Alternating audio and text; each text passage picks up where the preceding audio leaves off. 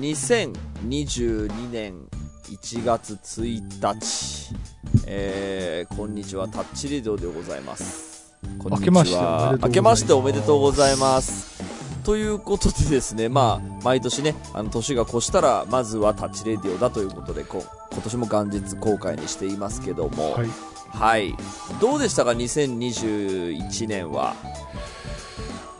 うん、なんかね、半分半分の印象がありますね。なんかこう、へやっぱり、そのコロナとかもあって閉塞しているような部分と、うん。あとやっぱりこのままじゃいけないんじゃないかなみたいな、うんなんかこう、ポジティブな動きと、両方が結構拮抗してった年だったかなっていう気はしてなるほます。ど。うんど年末は何をして過ごしてそうですか？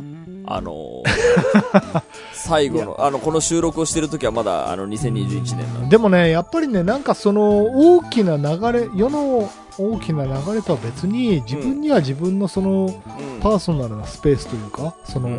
自分の周りのコミュニティとか、そのそれを大事にするものも必要なんじゃないかなと思うので、うんその世の大きな流れ、プラス、プラスというか、えっと、と、えっと、自分の周りの生活と両方を、えっと、見る視点が大事なんじゃないかなと思いますけど。うん。どうごめんなさい、どういう、どういうことですか？えっと、見る視点が大事。いやはい。だからそのほら、コロナとかそういう、ほら、はい対極的な部分で言うとさ、なんかどうしてもネガティブな、こう、はい気持ちになっちゃうじゃない、うんだけど、その、それとは別に自分の周りの、その、一日一日というか、その、週、一週一週、一月一月、それ、ちゃんとね、別にカウントして、はえっと、自分の人生は自分の人生でちゃんと幸せに生きていって、い。はいいんじゃないかなという。い。なるほど。俺が、俺が聞きたかった年末の話と違う。違う、違った。いいですもっとテレビ見てとかそういうことでしょ？あ、あそうそうそうそうそう。あ、その話で僕から出しますけど、もっとリミそうか。そう限定の話だった。去年から、はあのー大晦日に仕事があるっていうことがちょっといろんな事情でなくなったんですよ。その、い。はい。いろんな。はい。まあ、それであのー大晦日を迎えてみると、なんでしょう、元日の、えー、から食べる、あの、三が日かけて食べるお雑煮のために、あの、今日買っとこうかなとか、あと、掃除をね、あのーちょっと丁寧にしようかなみたいな、いわゆるもう、旧来の大晦日の過ごし方を、やったのが、えっ、と、去年だったので、えっ、と、あ、去年じゃないか。よ、一昨年になる、一昨年の大晦日だったんで、その、この、昨日の大晦日は多分、なんかそれで結構一日潰れてたんじゃないかなと思います。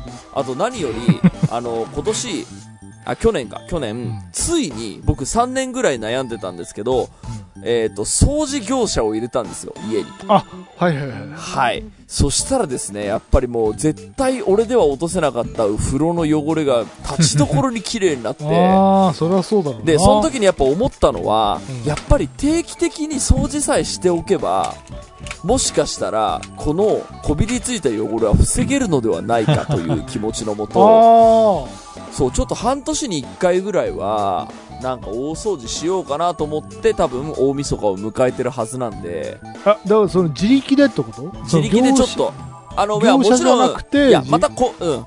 また困れば業者呼べばいいんだけど、大晦日に一生懸命、どうせ落ちるわけねえしじゃなくて、もしかしたら落ちるかもしれないと思いながなるほどなるほら、お掃除をちょっとしてみたい。時間もあるからね、大晦日。うんど。はい。っていうのをやっていいてほしいなと思っています。